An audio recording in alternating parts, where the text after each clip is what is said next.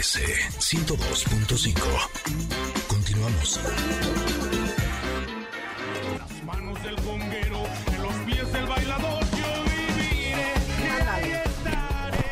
Mientras pase una comparsa, con mi rumba cantaré. Ay, ay, ay, ay, ay. Siempre lo que fui. Mi micro está queriendo participar, está queriendo participar de más mi micrófono.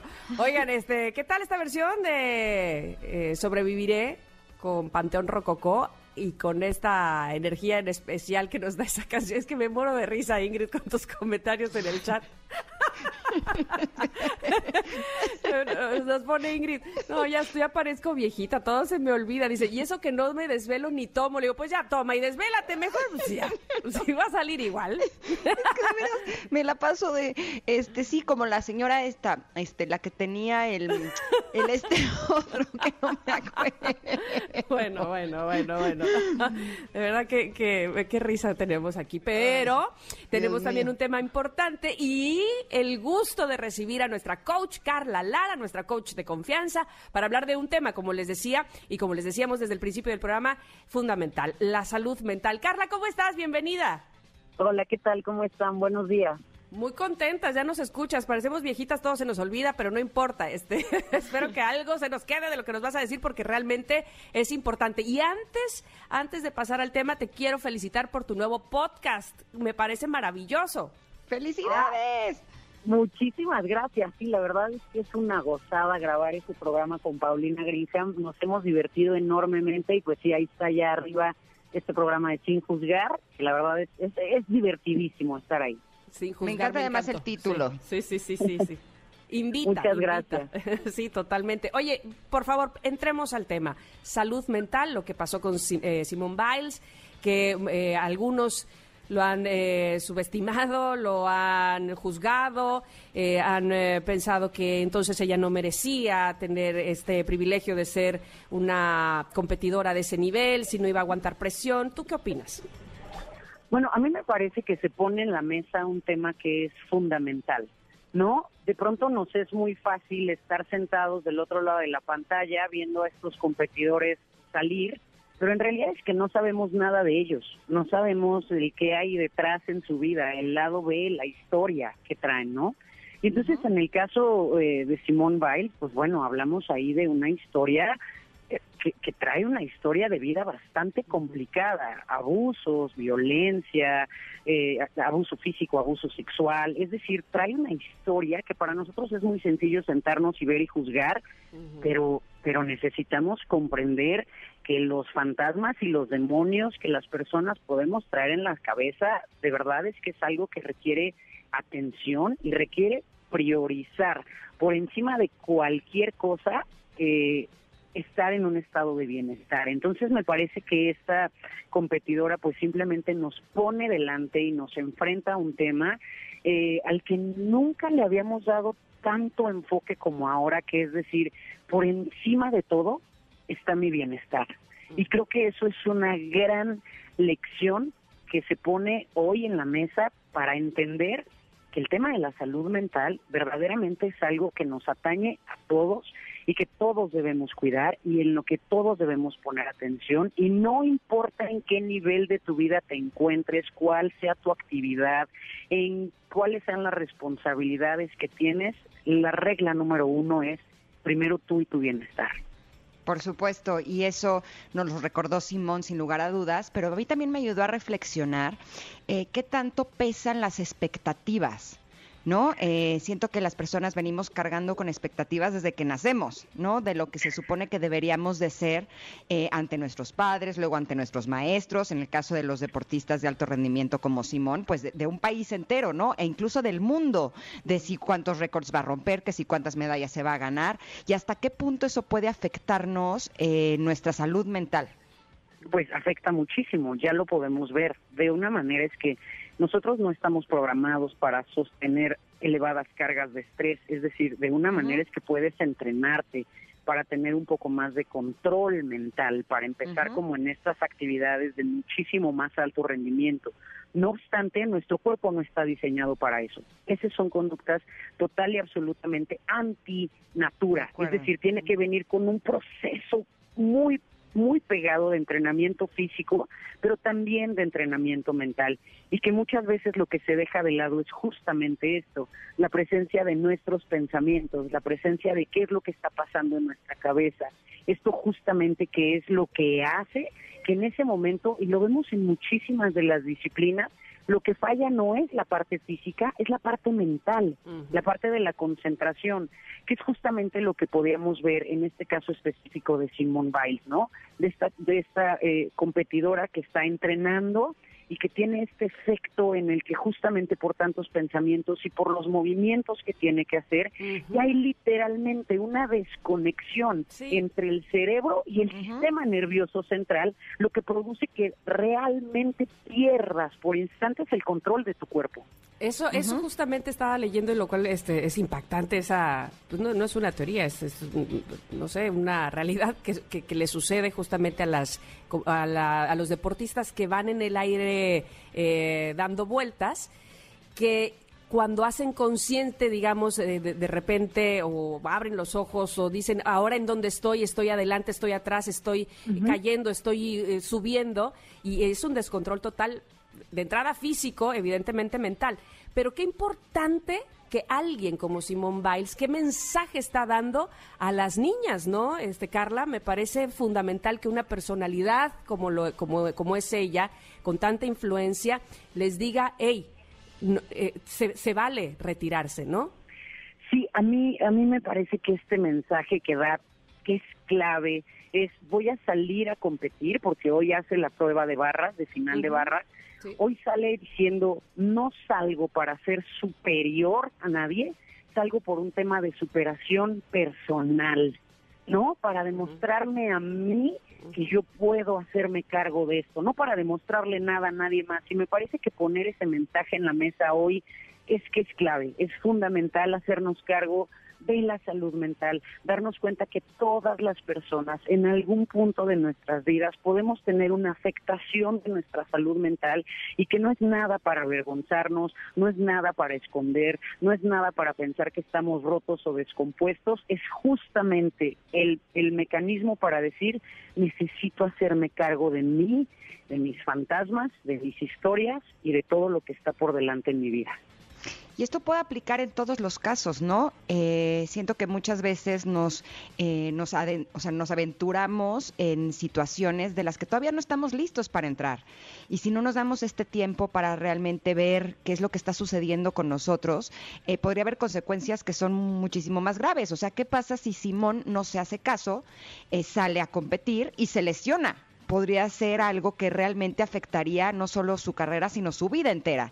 En cambio, ella prefiere decir, ok, necesito retirarme por un momento por estos eh, demonios o estos fantasmas y poder regresar eh, para poder hacer lo mejor posible en el momento indicado, ¿no? Y eso nos habla a todos los seres humanos de no solamente ponernos atención, sino de saber si estamos listos para hacer cualquiera de las actividades que hagamos, ¿no? Exactamente, es, es hacer una pausa breve hoy para poder sostenernos mañana, ¿no?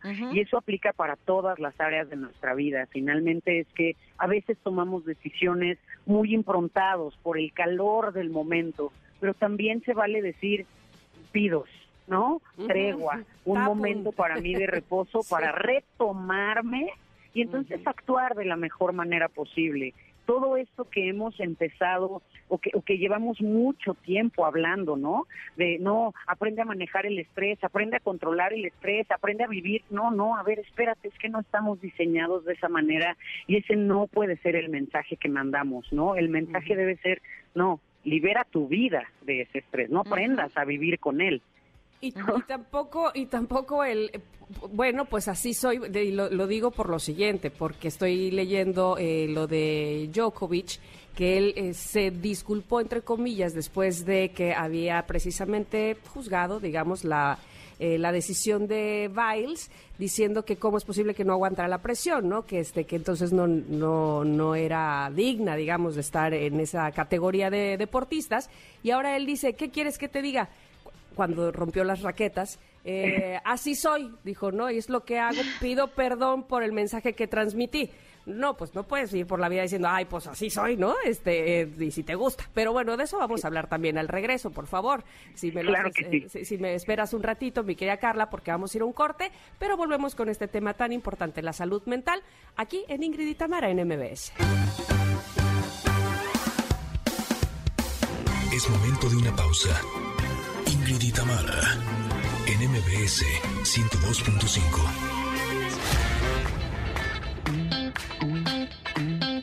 Tamara, NMBS 102.5. Continuamos.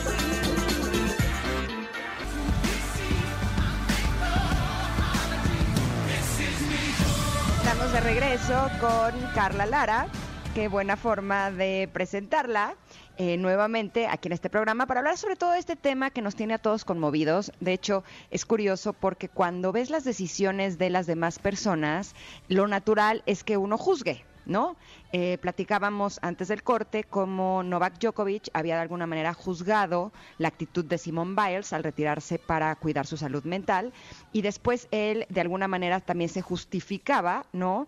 Eh, hablando de la actitud que había tomado rompiendo la raqueta, pero yo sin juzgar, eh, más bien me gustaría, Carla, que nos dijeras cómo podemos lograr ser honestos con nosotros mismos y aguantar esta presión social que a veces nos quiere orillar a hacer las cosas de acuerdo a lo que la gente cree que es lo mejor para nosotros? Uf, qué gran pregunta. Mira, creo que lo primero es dejar de normalizar este concepto de, bueno, pues es que grita porque tiene un carácter fuerte, ¿no?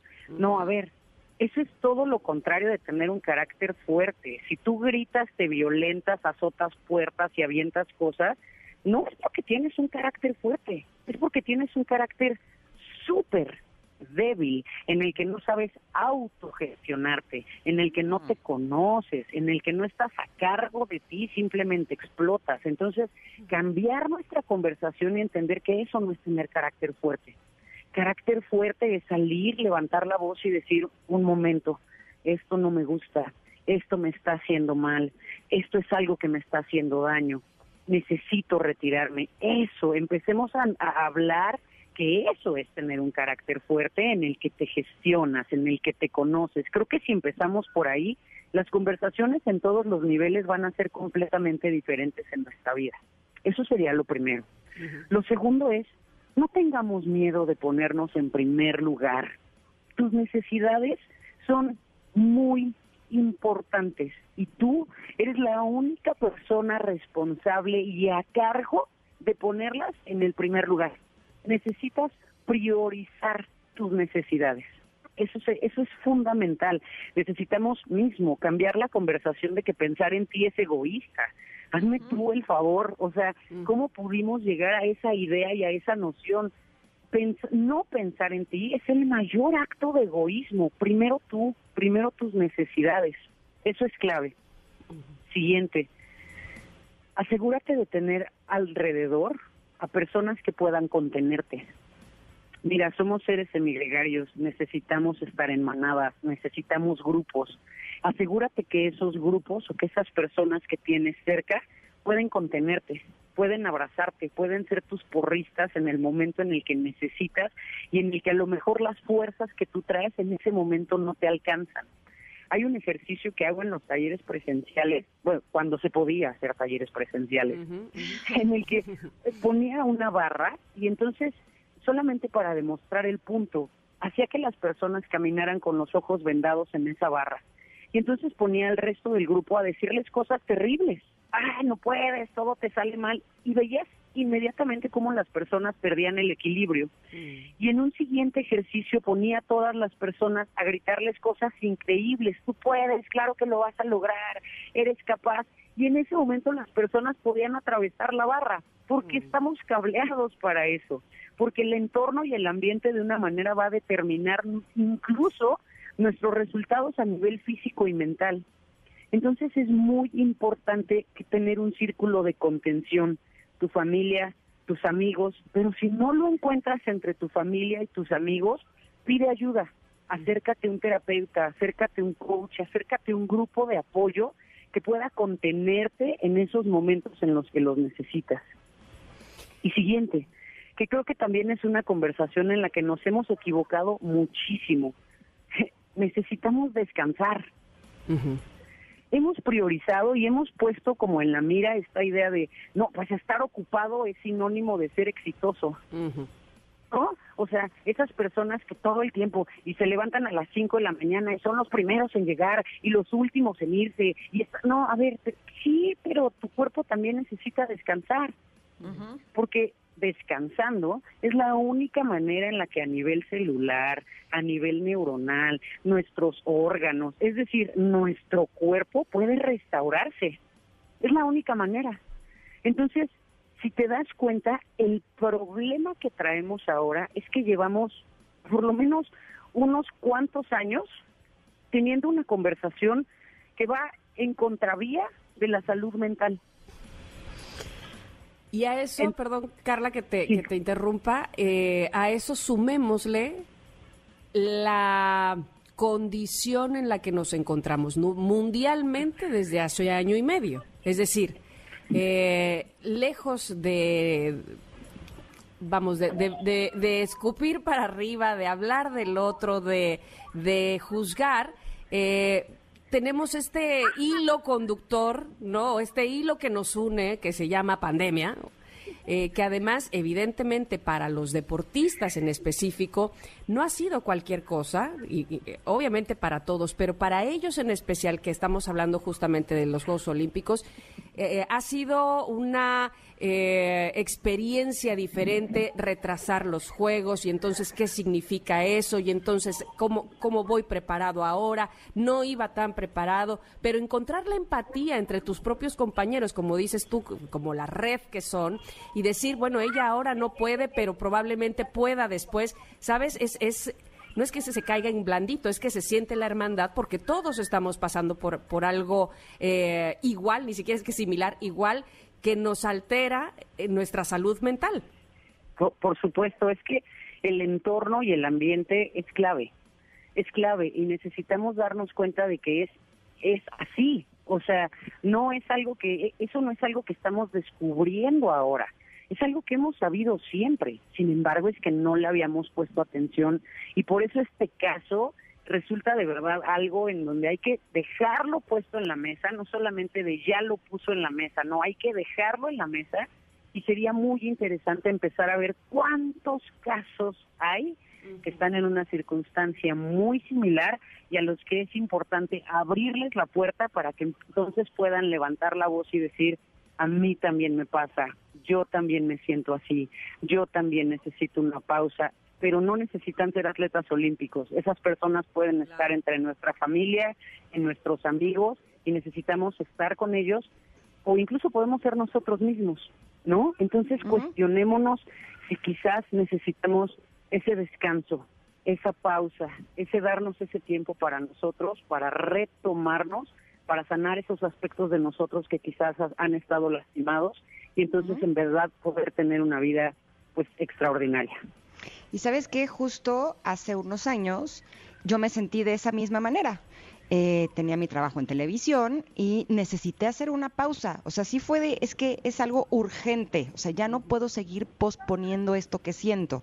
Y me acuerdo que en ese momento, bueno, ya se imaginarán la lluvia, ¿no? De eh, palabras de gente que me quiere y que además lo hacía eh, desde la mejor intención. Pero me decían, no, pero es que el trabajo es sagrado, pero es que cómo vas a decir adiós, pero es que qué va a pasar contigo después. Y eso hacía que a mí me causara miedos que a lo mejor yo de entrada no tenía, ¿no? Eh, y evidentemente llegó un punto en donde me empecé a angustiar, porque además ese periodo eh, de pausa que yo calculaba que iban a ser tres meses, se convirtieron en dos años. Pero fue el tiempo que yo necesité, ¿no? Eh, para poder estar bien. Entonces creo que es bien importante que, por un lado, entendamos y, y nos quede bien claro que a veces necesitamos una pausa y lo mejor que podemos hacer es dárnoslas. Y por otro lado, si alguna persona cerca de nosotros necesita una pausa o una persona no cerca de nosotros, como el caso de Simón, más allá de juzgar, valdría la pena que acompañemos y que entendamos que esa persona es lo que necesita, ¿no? Exactamente, exactamente. Acompañar y creo que se vuelve clave esta parte, ¿no? Entender que cada uno de nosotros trae su historia personal a cuestas, ¿no? Entonces se vuelve relevante dejar de juzgar a los demás escuchar qué es lo que necesitan y ser buenos compañeros de vida porque todos queremos llegar al mismo lugar, ¿no? Eh, un estado en el que estemos bien y en el que estemos felices. A veces simplemente no encontramos la mejor ruta para llegar allá, pero en fin es que todos queremos lo mismo. Entonces, seamos empáticos con las necesidades de los demás, aprendamos a escuchar y también reconozcamos que muchas veces no vamos a tener toda la historia, pero que las decisiones de la otra persona son válidas todo el tiempo. Estemos de acuerdo, nos gusten o no. Oye, Carla, me surge ahora la, la, idea o, la duda. Eh, ¿Habrá este sentimiento de, es que van a decir que soy de la generación de cristal, que no aguanto nada, pero eso también es parte de una, no sé, de una idea, de una creencia que se está formando ahora, ¿no? De, ay, de todo se queja, de todo este niño, esta generación. ¿Qué pasa ahí? Es que, es que como, como un comportamiento social siempre exige, siempre existe este comportamiento que es como el efecto péndulo, ¿no? Pasas de un extremo al otro para después entrar en un sitio de equilibrio. Es decir, es apenas ahora que las personas podemos empezar a hablar de nuestras necesidades, de lo que queremos, de nuestras emociones, de las cosas en nuestra vida. Pero es apenas ahora, entonces necesitamos llegar a ese péndulo para entonces poder entender cómo es y después caer en el equilibrio. Entonces, pues sí, sí, finalmente, y lo vemos en muchos de los movimientos que están sucediendo ahora, ¿no? Con, con esto que está pasando ahora con el movimiento de las mujeres. Bueno, pues de pronto surge como este péndulo que se va a un lado en el que, ah, estalla, pero después va a tender al equilibrio. La cosa es que no nos podemos saltar ese paso. Es parte importante del proceso social. Totalmente de acuerdo contigo, Carly. La verdad es que estamos muy a gusto platicando contigo, pero nos tenemos que ir ya. ¿Dónde te podemos encontrar? En, todos lados me encuentran como Carla Lara Coach. Y bueno, en este podcast que ya, ya está, sin juzgar, en las plataformas y en las redes sociales también. Éxito, Carla. Mucho éxito. Un abrazo. Muchísimas gracias. Un abrazo. Bonita semana. Gracias, igualmente. Vámonos un corte, pero regresamos para cerrar este programa de Ingrid y Tamara aquí en el 102.5. Es momento de una pausa. Ingrid y Tamara en MBS 102.5.